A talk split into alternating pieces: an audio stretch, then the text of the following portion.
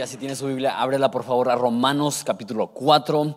Hoy continuamos con nuestra serie Aún creo en milagros. La semana pasada hablamos de que debemos de esperar que Dios haga lo milagroso, esperar nuestro milagro, que no es egoísta pedirle a Dios lo milagroso, es, es un acto de fe. Hoy eh, el título es Espera, punto, punto, punto, punto, suspensivos. Espera tu milagro. Hay veces en los cuales pedimos un milagro y no vemos una respuesta inmediata y la pregunta es, ¿qué hacemos en ese caso? Quiero leer la historia de Abraham, que es un ejemplo de eso. De hecho, vamos a leer dos pasajes, uno en Romanos, otro en Hebreos, y después oramos y lo consideramos juntos. Romanos 14, 17, lo voy a leer en la NTV si quieres buscarlo en tu Biblia, tu teléfono, y si no, también va a estar en pantallas. Dice así. A eso se referían las escrituras cuando citan lo que Dios dijo. Te hice padre de muchas naciones. Esto sucedió porque Abraham creyó en Dios, que le da vida a los muertos y crea cosas nuevas de la nada.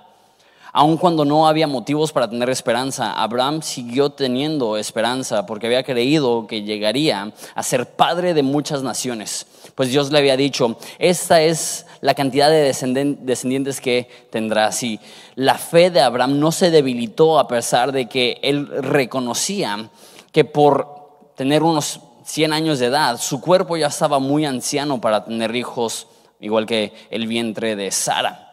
Abraham siempre creyó la promesa de Dios, me encanta eso, siempre creyó la promesa de Dios sin vacilar. De hecho, su fe se fortaleció aún más y así le dio gloria a Dios.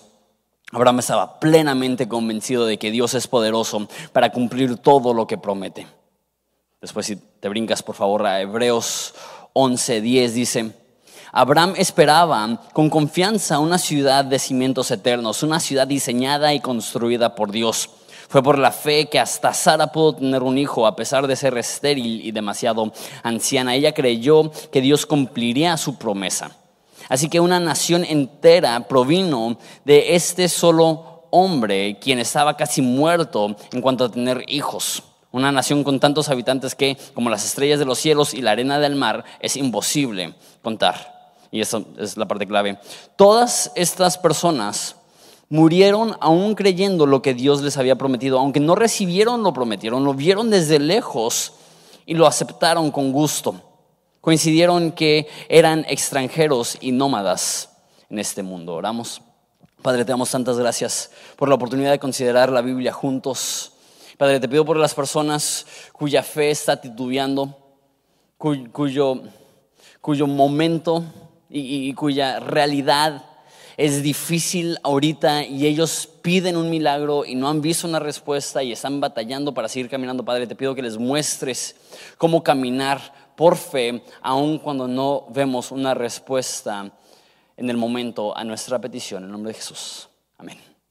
Yo creo que una de las experiencias más frustrantes para un cristiano sería pedirle algo a Dios y no ver una respuesta. Es, increíblemente frustrante y más cuando tienes una fe genuina y, dices, la Biblia dice que, si tenemos fe podemos mover montañas y tenemos fe y le pedimos a Dios algo y no, no, no vemos resultado. Me acuerdo una vez, estaba recién operado del apéndice, que había un carro de un vecino que nos estaba bloqueando la salida a mi hermana y a mí y es una locura. Pero mi hermana me dijo, ¿sabes qué? Está abierto el carro, hay que ponerlo neutral y lo empujamos para poder salir. Estábamos en un cerro, yo recién operado y ella me dijo, tú solamente sostén el carro unos segundos, yo pongo el carro en neutral, salgo y entre los dos lo, empujamos. Estaba, como digo, en de bajada, lo pone en neutral y cierra la puerta e intenta empujar en la puerta y no tiene forma de agarrarse del carro y yo estoy atrás del carro intentando sostenerlo y me gana el dolor y literalmente me echa a un lado y se va el carro. y está en un cerro y agarra velocidad y se estampa contra el muro de otro vecino y derrumba el muro, cae sobre el cofre, así todo el carro súper aplastado y nosotros, ¿qué hemos hecho? antes de que llegaran nuestros papás a la casa. Todavía estamos viviendo en casa en ese momento, yo tenía como unos 15 años. Me acuerdo que oré con toda la sinceridad del mundo. Y dije, no, pues la Biblia dice que si tienes fe, todo, todo, cualquier cosa es posible si tienes fe. Entonces yo dije, yo voy a tener fe. Y voy a cerrar los ojos y voy a orar que el carro se regrese a sus condiciones, que se regrese al cerro, que se restaure la pared. Entonces yo cerré los ojos y recuerdo en una ciudad orar y decir, Dios, por favor, que sea eso. Y abrir los ojos y ver el carro todavía todo estampado contra, contra la pared y, y sentirme frustrado como diciendo, tuve fe. Pero la realidad es que, aunque tengamos fe, Dios es el que decide qué es lo que hace con nuestras peticiones. Hay, tres respuestas que Dios da a lo que le pedimos. Debemos de pedir lo milagroso y como vimos la semana pasada, no tiene nada de egoísta pedir lo, milagroso. Dios quiere que pidamos lo milagroso. Sin embargo, no porque lo pidamos significa que Dios va a contestar como quisiéramos que conteste. y eso es súper básico. Hay tres respuestas que Dios da a las oraciones que, hacemos. Uno, sí, eso es súper chido. Cuando tú pides algo y Dios responde con un sí en el momento, tú dices, Dios, por favor, sáname y puf, en el instante estás sano, o Dios, hace esto y lo hace en el instante, eso es increíble. Sin embargo, muchas veces hay una de otra respuesta, otras dos respuestas.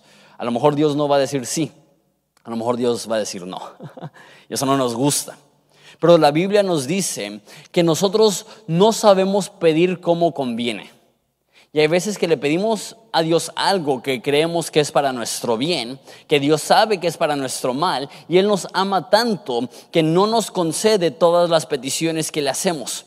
No debemos de dudar de la sabiduría de Dios. Si le pedimos algo a Dios, como yo pedirle a Dios que, que restaurara ese carro a la perfección, no debo de pensar que yo soy más sabio que Dios y que eso hubiera sido lo mejor. A lo mejor yo tenía que aprender de eso, a lo mejor mi hermana tenía que aprender de eso. Y, Dios permite que no suceda el milagro porque está intentando producir en nosotros una paciencia o, un carácter o madurez que no había ahí antes. Sin embargo, hay veces que la respuesta no es ni sí ni no. Hay veces que la respuesta es espera. Y estamos esperando, teniendo anticipación de nuestro milagro pero de repente tenemos que esperar, o sea, ser paciente para recibir nuestro milagro. Y esa es la, situación de Abraham que vamos a ver. Pero también quiero decir esto. Vivimos en una cultura extremadamente impaciente y quisiéramos ver respuestas inmediatas a cada problema que, que tenemos. Yo soy, yo soy desafortunadamente terriblemente impaciente y, no está bien. Yo soy el tipo de personas que literalmente le grito a mi microondas. Este, los que son en parte de Horizonte saben que, que si las cosas están avanzando de forma lenta, me, me, desespero. Simplemente soy una persona muy, muy, muy impaciente. Si estoy caminando por la calle y hay una persona caminando lento, así casi me da un ataque de, de ansiedad. Yo soy el tipo de personas que me como mi maruchan crujiente porque no me espero a que se cosan los, los fideos. No sé si alguien se, se identifica con eso. Soy súper impaciente. Entonces cuando Dios dice no o cuando Dios dice espera, ese, ese proceso de, de decir, ok, pues estoy dispuesto a esperar. Y sabes, a veces el mayor milagro no es tanto que Dios resuelva tu problema, sino que Dios te aprenda a ser paciente y a tener el poder de Dios para atravesar ese problema. De hecho, hay un ejemplo, lo, quiero leer, eso es en 2 Corintios 12, 7, que dice, hablando de, Pablo, que había recibido, dice, una, una, espina en su carne. Dice, aun cuando he recibido, esos primera, 2 Corintios 12, 7, aun cuando he recibido de Dios revelaciones tan maravillosas, Así que para impedir que me volviera orgulloso, se me dio una espina en mi carne, un mensajero de Satanás, para atormentarme e impedirme o impedir que me volviera orgulloso. En tres ocasiones distintas le supliqué al Señor que me la quitara. Cada vez me dijo, mi gracia es todo lo que necesitas y mi poder actúa mejor en la debilidad. Hay veces que Dios no responde tu problema y tienes cáncer y, sería increíble que en el momento Dios se sanara de cáncer, pero ¿qué pasa si, si no quedas? sano? Tienes un problema, una necesidad y pides Dios, por favor, provee y tienes fe y no, no se resuelve o mínimo no se resuelve como quisieras que se resuelva. Dice Pablo imagínate, Pablo siendo tan espiritual como, como lo es. Dijo Pablo, tres veces oré que se me quitara. Tres veces le pedí a Dios, Dios, por favor. Y, no nos dice que solamente nos dice que es una espina en su carne y dice que es un mensajero de Satanás que está aún más confuso. Y ora tres veces, quítamelo Dios, por favor, quítamelo Dios, por favor, quítamelo Dios. Y Dios le dice, no te lo voy a quitar, pero te daré la fuerza. Mi poder se perfecciona en, mi, en tu debilidad. Y muchas veces le pedimos a Dios un milagro y el milagro que nos concede no es el de el resolver nuestro problema, sino darnos la fuerza para poder atravesar nuestro problema. No, no, es de que ya no nos va a doler, sino que vamos a poder sobrellevar ese dolor y poder apoyar a otras personas.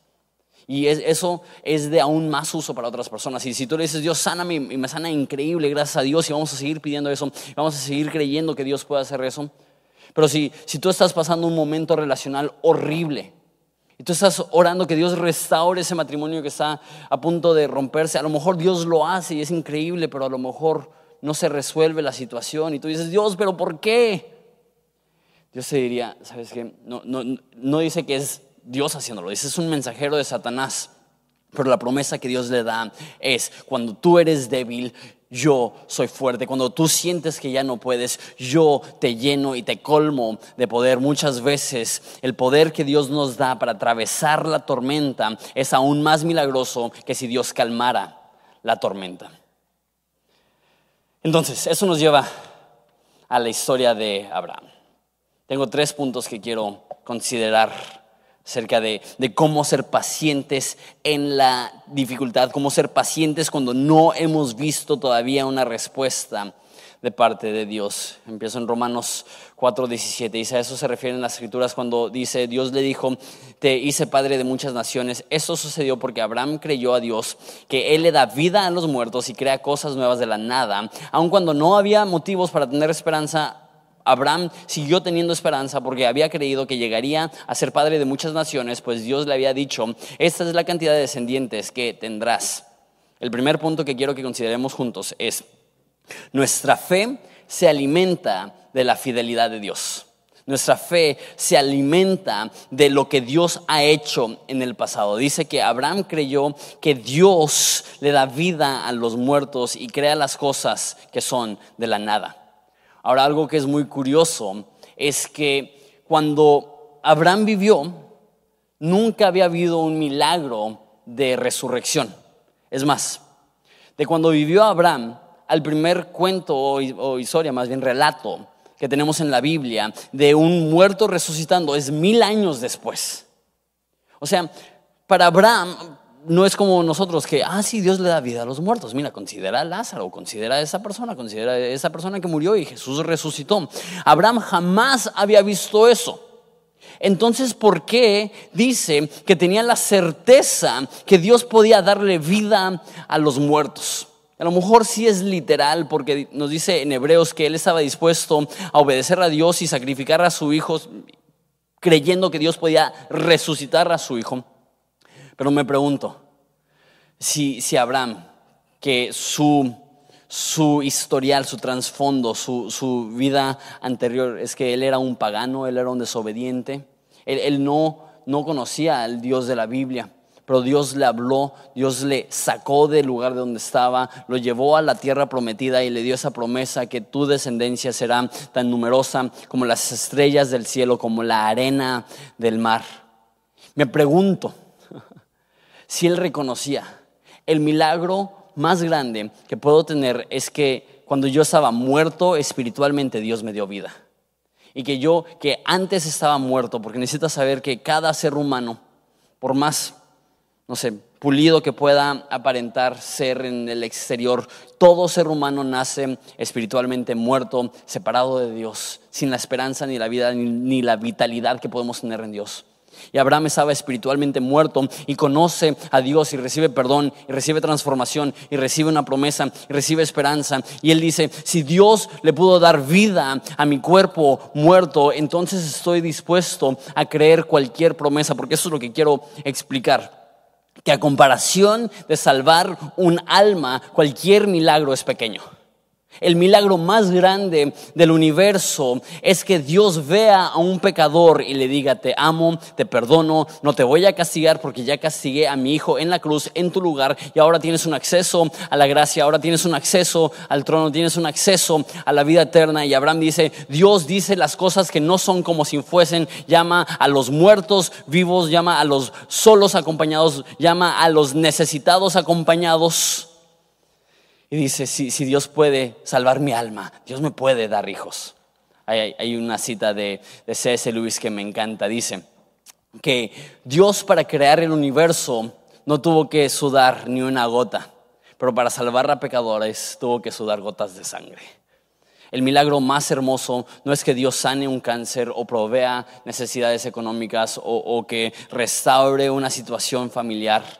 El milagro más grande del universo es que Dios vea a alguien que está espiritualmente muerto y pronuncie vida sobre esa, sobre esa alma muerta. Me pregunto si Abraham dice, si Dios me salvó, si Dios me perdonó, si Dios, porque acuérdate, todo eso es en el, bueno, a lo mejor no te acuerdas, eso lo vimos hace tiempo en una nueva sociedad, pero todo eso es en el contexto de que Abraham le creyó a Dios y su fe le fue contada por justicia. Todo eso es en el contexto de que Dios salvó el alma de, de, Abraham y a lo mejor está pensando, si Dios me perdonó, Dios me puede dar hijos. Dice la Biblia que todo obra para bien para el que ama a Dios y poco después de eso dice, porque el que no escatimó ni la vida de su Hijo, ¿cómo no nos dará en él todas las cosas? Lo que está diciendo Pablo es, lo más difícil del universo es que Dios perdone nuestras almas. Y si Dios ya ha perdonado nuestras almas, cualquier otra cosa que le pidamos es chico en comparación. Si Dios tiene el poder para perdonar a pecadores, también tiene el poder para proveer para cualquier necesidad que tengas. Cuando miras la fidelidad de Dios en el pasado y ves tu vida antes de Cristo sin esperanza, sin dirección, sin un norte, sin propósito, sin fe, y ahora ves tu vida con Cristo lleno de esperanza, lleno de vida, lleno de vitalidad, llena de fe, llena de propósito. Tú dices, si Dios me pudo sacar del lodo en el cual estaba, Dios puede puede responder cualquier petición que yo pueda tener. Abraham creyó, no, no porque la situación era positiva, sino porque él entendía, si Dios puede dar vida a los muertos, Dios puede cumplir con su promesa. Segundo punto. Versículo 9 dice, y la fe de Abraham no se debilitó a pesar de que él reconocía que, por tener unos 100 años de edad, su cuerpo ya estaba muy anciano para tener hijos, al igual que el vientre de Sara. Abraham siempre creyó la, promesa de Dios sin vacilar. De hecho, su fe se fortaleció aún más y le dio gloria a Dios. Dice que no se debilitó, aunque reconocía que por tener 100 años su cuerpo ya estaba muy anciano. Eh, eso está chistoso porque algunas traducciones no dicen que ya estaba muy anciano, dice que ya estaba como muerto. Eh, es mucho más fuerte. Y, de hecho cuando dice que, que, el vientre de su esposa estaba estéril, hay otras traducciones que dicen que su vientre estaba seco. O sea, palabras muy, muy, muy descriptivas. Dice que no se debilitó su fe aunque consideró estas cosas. Y, lo que me demuestra esto es que fe, ese es mi segundo punto, la fe que tenemos no es ciega, no tenemos una fe ciega. Él reconocía su problema. Hay ciertas personas que te hacen pensar que la fe verdadera ignora los problemas. La fe verdadera hace como si no estuvieran los problemas.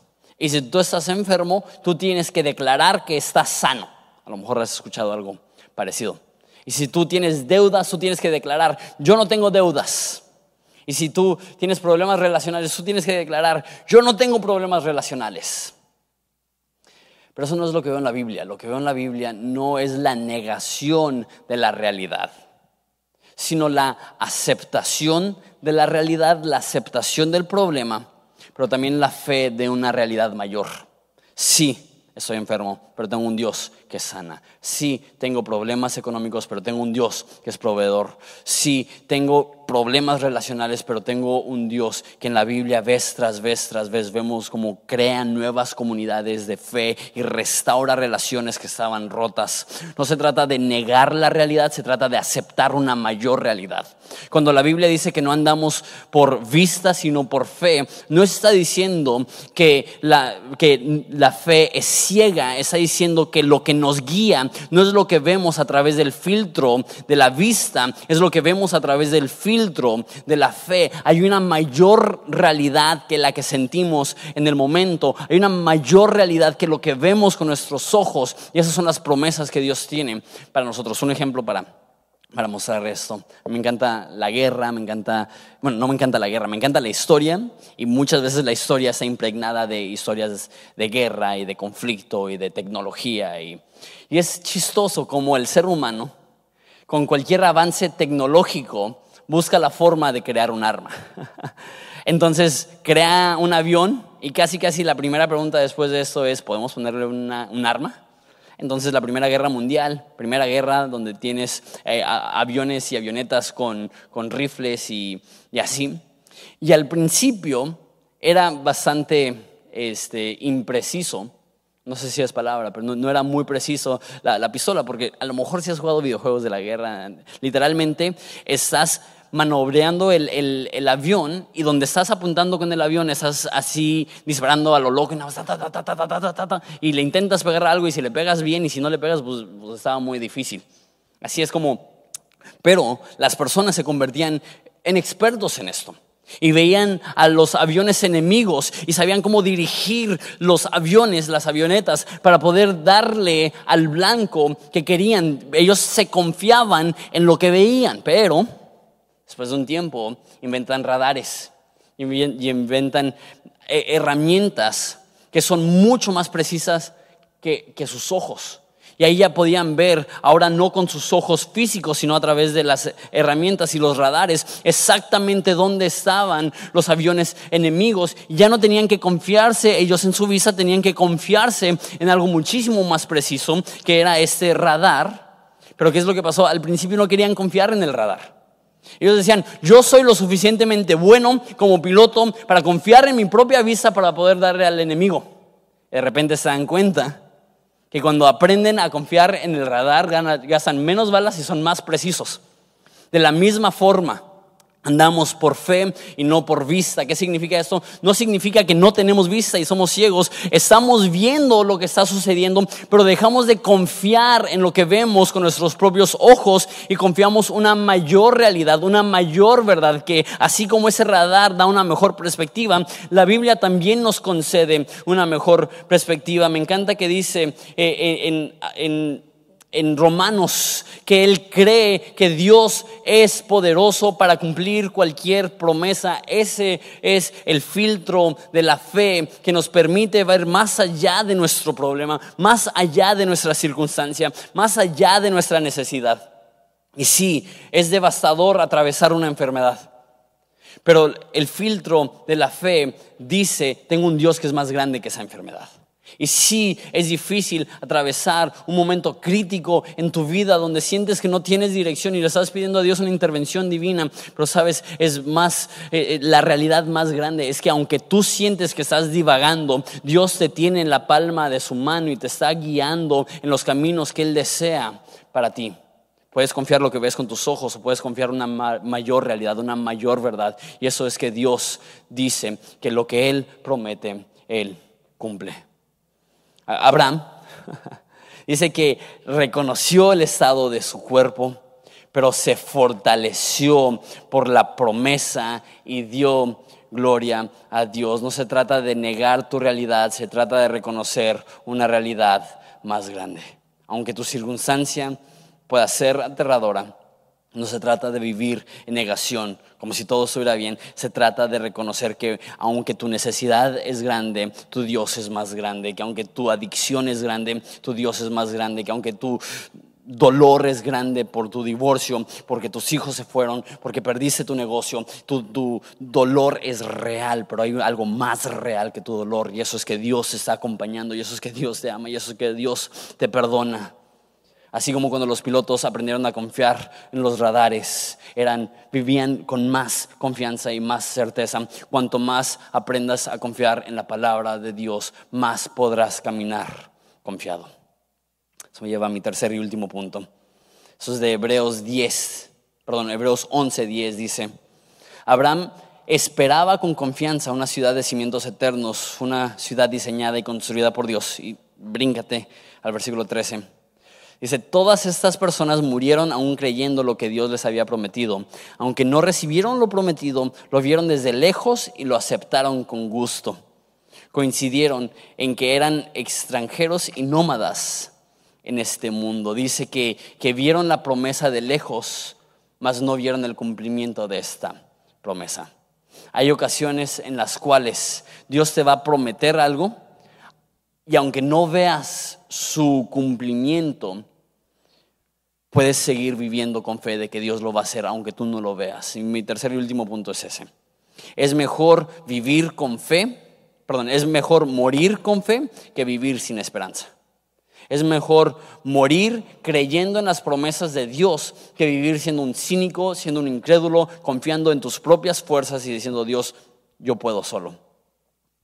Como dije, a lo mejor no te toca ver la promesa, pero eso no significa que Dios no está obrando. Y hay una mentalidad en nuestra cultura, en nuestra generación, que lo que, como dije, que somos impacientes, que todo lo queremos en, en un instante. Lo quiero ya, lo quiero ya, lo quiero ya. Y hemos perdido esta noción de que a lo mejor nuestra vida es simplemente una parte de un rompecabezas muchísimo más grande.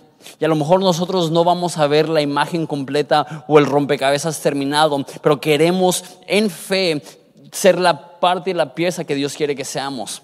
Voy, regresando de vacaciones y pude estar en Europa y, algo de lo, que más me encantó de Europa es ir a las catedrales. De hecho, me le, se hartó un poco Evelyn porque yo puedo ir a una catedral, sentarme en la fila de atrás y estar horas. Me, encanta nada más la, hermosura de los lugares, la, precisión y la perfección y la excelencia de, aquellos lugares. Pero ¿sabes qué? Hubo algunas catedrales a las que fuimos que no estaban muy impresionantes, ¿saben? Eh? Y esas se construyeron en un lapso de 15, 20, 30 años. Sin embargo, las catedrales más impresionantes toman entre 200 y 300 años de construirlo. Que quiero que intentes imaginarte eso. Quiero que intentes imaginarte cómo estaba México hace 300 años. Y que algo se haya iniciado hace 300 años y que apenas se esté terminando hoy. Estaba en un lugar, la catedral más alta del mundo, y esa tomó 500 años en construirse. No lo podemos entender. Apenas estaban descubriendo las Américas hace 500 años. No, la mayoría de arquitectos hoy en día no pensarían, quiero hacer algo tan grande que va a tomar 500 años en construirse. Queremos resultados, queremos ver el cumplimiento de, los sueños que nos hemos propuesto, pero si quieres ver algo más grande, si quieres ver algo que literalmente marque generaciones, a veces es un proceso que va a ser más grande aún que tu vida. Y no me imagino esos arquitectos que están creando algo sabiendo que sus hijos y sus nietos y sus bisnietos y sus tataranietos y sus tataratataranietos y sus tataratataranietos no verán la construcción terminada, pero llegará un momento en generaciones en la cual ellos podrán ver todo el proceso terminado y va a valer la pena. ¿Sabes?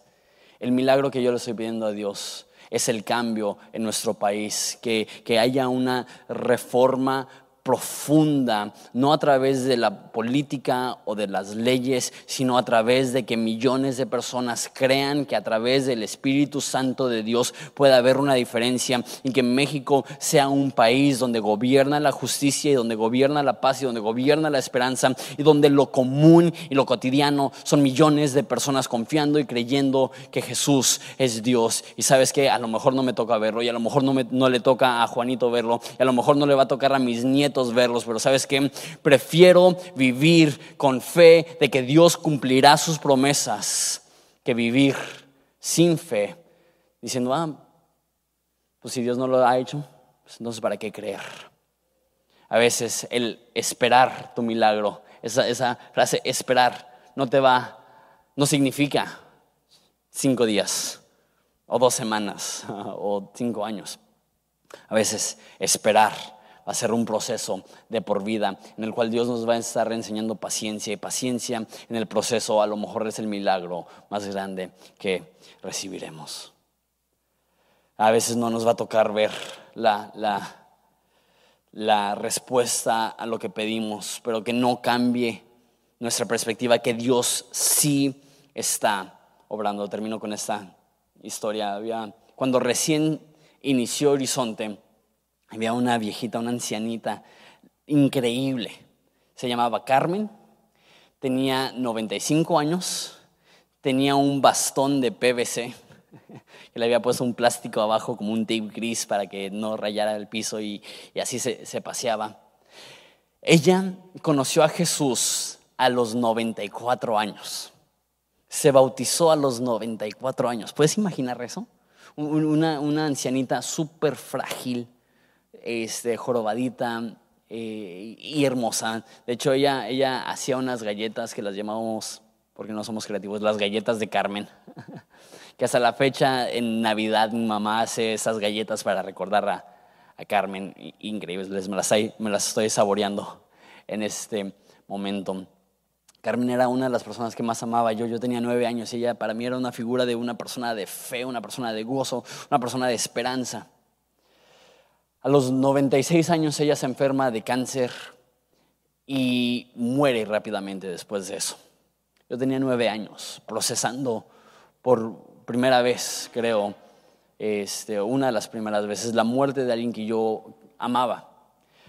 Y me acuerdo que, que me enojé, me, enojé con Dios, eso se podría decir, si, un niño de nueve años puede tener esa capacidad de, razonar Dios, porque me acuerdo que estaba hablando con mi papá y dije, habiendo tanta gente mala, habiendo tanta gente que no conoce a Dios, habiendo tanta gente que no está haciendo una contribución positiva en nuestro mundo. ¿Por qué Dios se llevó a Carmen? Y, yo, yo sentía que porque Carmen era una mujer de fe, que Dios le debía esa sanidad. Y mi papá me dijo, y, este, me marcó ya hasta la fecha, es, cuestión de, de, cambiar nuestra perspectiva. Este, mi papá me dijo, ¿sabes? A lo mejor el milagro no fue que Dios le sanó de cáncer, a lo mejor el milagro es que vivió hasta los 94 años y a los 94 años Dios la salvó. Porque se pudo haber muerto a los 75, se pudo haber muerto a los 80, se pudo haber muerto a los 85, se pudo haber muerto a los 93 años. Pero Dios le dio vida y salud para llegar a los 94 años y en ese momento Él decide salvarla, Él decide darle una nueva vida, Él decide crear una historia que 15, 20 años después, seguimos hablando de Carmen. Mi familia la sigue recordando porque era una persona que mostraba fe. A lo mejor el mayor milagro no es el cumplimiento de tu petición. A lo mejor el mayor milagro es que Dios producirá de tu vida un ejemplo de lo que significa tener fe, aún en contra de esperanza. Y personas a lo mejor piensan, entonces, Jonathan, como que no entiendo. Entonces, ¿cómo sé si Dios me está diciendo no o si Dios me está diciendo espérate? ¿Cómo sé si, la respuesta es no y, deja de, de, pedir ese milagro, si la respuesta es sí, pero todavía no? Y algo que he visto es, nos damos por vencido demasiado rápido. Si no vemos una respuesta positiva a nuestra oración en 15 minutos, ya, ya sentimos que Dios no lo va a hacer. Muy rara vez cuando hay un no definitivo, vamos a saber que es un no definitivo. Yo prefiero orar y creer y perseverar y caminar y continuar, aunque Dios jamás me conceda mi petición, pero llevar una trayectoria de fe y esperanza, que en el primer momento de oposición sentarme y decir, no, pues Dios no quiere. Prefiero morir con fe que vivir como un cínico. Prefiero pasar mi vida creyendo en algo y jamás ver la petición contestada como quiero, que vivir amargado diciendo Dios no me quiere responder las oraciones. Y sabes, hay algunas peticiones que son tan grandiosas y tan enormes que no veremos la respuesta. Pero podemos, como Abraham, seguir caminando en fe, como Abraham, seguir diciendo, a lo mejor moriré antes de que vea el cumplimiento de esa promesa pero voy a seguir creyendo, voy a seguir caminando. Y eso es lo que creo que quiero decir. Si Dios ha puesto una promesa en tu corazón, no dejes de creer, no dejes de caminar, no dejes de avanzar, no te des por vencido, no, no dejes que el filtro por el cual mides las circunstancias es lo que ves con tus ojos. No dejes que, que, tu realidad física tumbe tu realidad espiritual. No dejes que tu circunstancia, por más devastadora que sea, te haga olvidar de las promesas que Dios te ha dado. No te des por vencido y a lo mejor te toma 10, 15, 20, 30 años ver la respuesta de tu oración, pero un día podrás decir, uno, vi la respuesta y valió la pena esperar. O dos, Todavía no he visto la respuesta, pero el proceso en el cual Dios me ha llevado, me ha madurado, me ha cambiado, me ha transformado, me ha hecho más maduro, me ha hecho una persona con más gozo, con más esperanza. Y aunque todavía no he visto una respuesta, soy una mejor persona por esperar la promesa que Dios tiene para mí. Hay veces que el milagro no es un suceso, hay veces que el milagro es un proceso. Hay veces que pedimos algo y no veremos la respuesta, pero Dios inicia algo que poco a poco está produciendo una transformación en nuestra vida. Antes de terminar, bueno, yo ya voy a terminar, pero hay alguien aquí que ustedes todos conocen, se llama Jonathan Sánchez. Este, pero creo que hay una parte de su historia que la mayoría de ustedes no conocen. Y él, él atravesó algo que él no vio una respuesta repentina o una respuesta este, en un instante. Él, tuvo una necesidad y Dios le llevó por un proceso para poder ver ese milagro. Entonces te voy a pedir por favor que recibas con un fuerte aplauso a Jonathan Sánchez que va a compartir, con nosotros un poco de su historia. aproximadamente como noviembre del 2010 estaba trabajando para una, para una marca de tenis muy famosa y parecía que todo estaba bien, o sea, que todo, todo estaba pintando como todo súper perfecto. Eh, una de mis metas era eh, llegar a ser algún muy buen artista eh, urbano, de arte urbano y, exponer obras y hacer ese tipo de cosas. Y hubo algunas personas que se empezaron a fijar en, lo que estaba haciendo y, y, todo empezó como a marchar bien. Dije, ok, creo que empiezo a ver un poquito a corta edad como un poquito un buen futuro. Hacia adelante dije, pues, todo está perfecto, todo está bien. Pasa el tiempo y, pasa algo que, que, que, marcó mucho mi vida y es el perder a dos personas que amaba muchísimo. Entonces la pregunta de una eternidad se empezó a hacer un poco más, más profunda, como más aguda y dije, ¿y, qué? ¿Y qué pasa si el próximo soy yo? ¿Y, y qué pasa si ¿Qué pasa si simplemente mañana comienzan a pasar cosas raras y, esa, esa parte eterna en mí como que se empezó, empezó a avivar, esa parte eterna empezó a tener un poco más de sensibilidad. Y de repente de estar haciendo como que todo súper bien y con un futuro como que, oh, promete, está bien, las marcas se acercan y empiezas a hacerlo bien y, y todo eso. Y de repente llega como que un diagnóstico y es como, y lo, primero que haces es empezar a cuestionar, ¿y por qué? ¿Por qué yo? O sea, tan malo he sido. Según yo era buena persona y aparte había aceptado a Jesús tiempo antes. Entonces dije, ¿qué, está pasando? O sea, ¿quién no se supone que tú ibas a ser color de rosa? ¿Y quién no se supone que todo iba a estar bonito? ¿Y quién no se supone que ya ha recibido eso que siempre había anhelado? Y lo entiendo, entiendo el sacrificio de Jesús. ¿Y qué, qué más? ¿Qué? ¿Qué, qué? ¿Por qué? Y comencé a vivir toda esa parte, la comencé a vivir en secreto. Toda esa parte la comencé como a, a vivir yo solo. Es como, no quiero que nadie llore, tranquilos, no pasa nada, mejorará, es, es tranquilos. Pero conforme pasan los días comienzas a llenarte de incertidumbre, comienzas a llenarte de falta de esperanza, comienzas a llenarte de depresión, comienzas a hacerte más frío, comienzas a, a, a intentar remediar eso en tu fuerza y comienzas a pierdes sensibilidad con las personas y llegó un momento donde entendí algo mucho mucho más profundo. Porque cada cosa que yo hacía o, cada movimiento de tu cuerpo, y hablo espiritual y hablo físicamente, es como intentar dar un paso en una escalera. ¿Alguien ha intentado subir una escalera cuando está enfermo? Incluso hasta una gripa. O sea, subes una escalera es como no. O sea, igual si te falta un pie es igual de, difícil. Y empecé a ver las cosas como en este, como en este aspecto de como si estuviera subiendo una escalera, ¿no? Y, y, daba el primer escalón, subía el primer escalón y dolía, ¿no?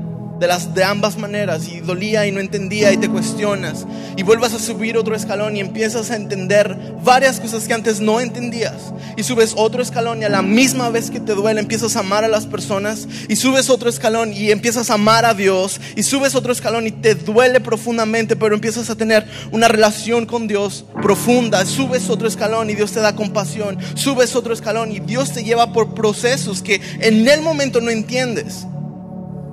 Pero cuando llega un momento que estás subiendo cada escalón, cuando llega un momento donde te estás simplemente subiendo a esa escalera y, es un proceso, llegas a, en algún punto de tu vida, llegas y puedes voltear a ver abajo. Y el pronóstico médico que antes te acosó, el pronóstico médico que antes te hizo llorar, el pronóstico médico que antes te, te, hizo vivir con incertidumbre, ahora te das cuenta que no existe, que no hay nada más y dices, wow, Dios ha sido bueno volteas a ver abajo, porque sigues en la escalera.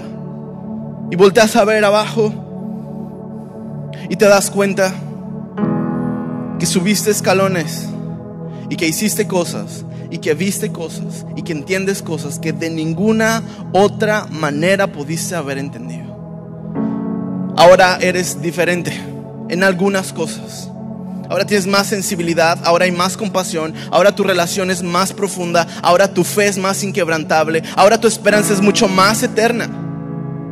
Y volteas y ves abajo y dices, de ninguna otra manera pude haber llegado hasta aquí si no hubiera sido por el proceso. El hecho de que Dios no cumpla tu milagro instantáneamente no quiere decir que te está dando la espalda y se está alejando, al contrario. El hecho de que Dios no cumpla tu milagro instantáneamente es abrazarte y decirte quiero darte un milagro, quiero regalarte un proceso para que veas y entiendas cosas que de ninguna otra manera pudiste haber entendido.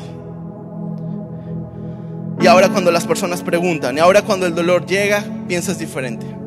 Pero ¿qué es lo que te hace aguantar este proceso? ¿Qué es? Es saber el final de tu historia. Cuando tú ves, por ejemplo, una película, pero sabes que el protagonista al final muere, hasta el final, hasta el final y la ves y va en la mitad y le pasa un accidente así súper feo y dices, oh, creo que se va a morir. Después recuerdas, no, pero al final, o sea, no, se muere aquí, todavía dura hasta el final, ¿no? O está en la siguiente temporada y, y, dices, no, no pasa nada, todo está bien. Pierde el sentido, el hecho de una profundidad del dolor momentáneo se aligera.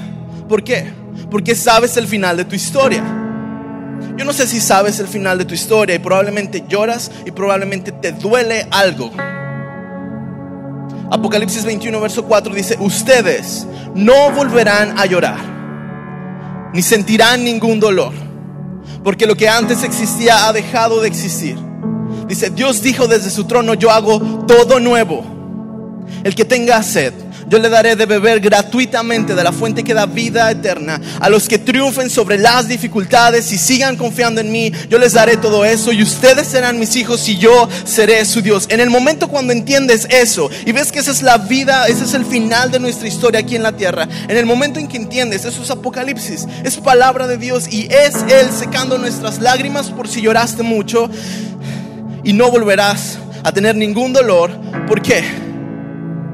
Porque ahora estás con Él. Eternamente y para siempre. Sin dolor, sin llorar y con una esperanza eterna. Sabemos el final de nuestra historia.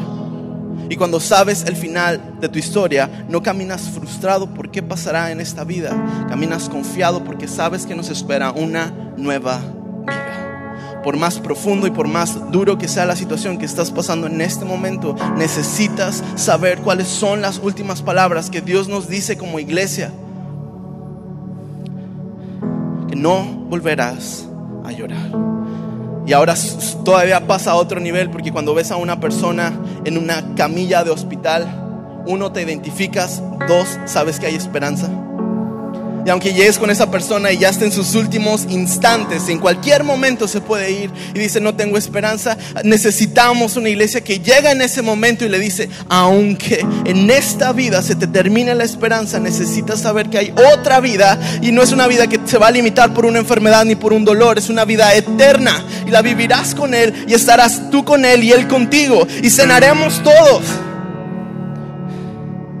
no limites un instante de dolor por una eternidad de gozo con Dios, por siempre y para siempre. Amén. ¿Por qué no simplemente te pones de pie? Y yo no sé qué es lo que estés pasando o a, alguien que conoces que sabes que está pasando por una por un momento difícil, por un momento duro.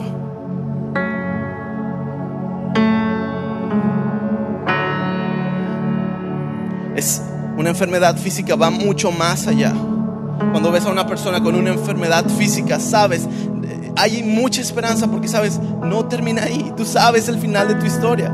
Tú sabes cómo termina. No termina tu vida en una muerte, en una camilla. Termina estando junto con Dios y Dios, el creador del universo, lavando tus lágrimas, diciéndote, ahora estás conmigo. Te anhelaba tanto, te esperaba tanto. Quizá no tienes esperanza, quizá tu fe está por los suelos. Necesitas entender que sabemos el final de nuestra historia, solo necesitas adoptarlo y vivir con la esperanza de que sabes el final de tu historia. ¿Por qué no cierras sus ojos? Señor, gracias, Padre, porque nos has regalado una esperanza eterna. Padre, porque nos has permitido encontrarnos con tu gracia, con tu bondad, con tu amor.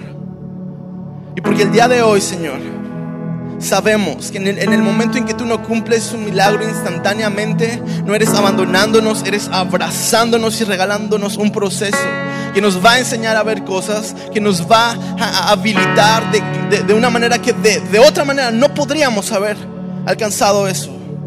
No lo podríamos ver, no lo podríamos sentir, no podríamos ser igual si no hubiéramos sido sometidos a este proceso. Padre, te pido que nos ayudes a honrar el proceso, a amar el proceso y a tener una esperanza eterna, que no se limita a un cuerpo que puede terminar muy miserable en una camilla, sino que trasciende a una alma que estará contigo por el resto de la eternidad, Señor. Trae esperanza a cada corazón, Señor sé el final de mi historia. podemos vivir confiados, no frustrados. Podemos descansar en ti por siempre y para siempre. Sé tú en cada corazón, Dios. Sé tú limpiando, sé tú, Señor, sanando la herida más profunda. Ayúdanos, Señor, a amar, a valorar y abrazar el proceso. Nombre de Cristo Jesús, todos decimos, ¿por qué no le das un aplauso a Dios?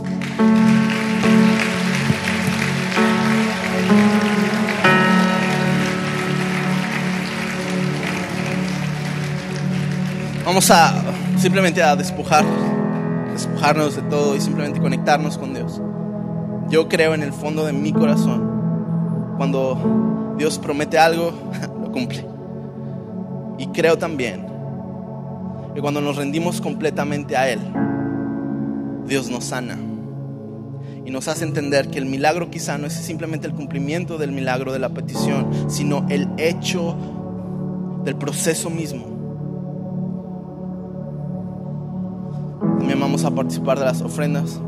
Si es la primera vez que estás aquí, no tienes que participar de eso. Queremos amarte, queremos servirte, queremos recibirte. Pero si eres de casa, hazlo con gozo por lo que Dios hizo, está haciendo y por lo que Él hará y porque descansamos en, la verdad eterna que es a través de Cristo Jesús. Vamos a adorar con todo Jesús.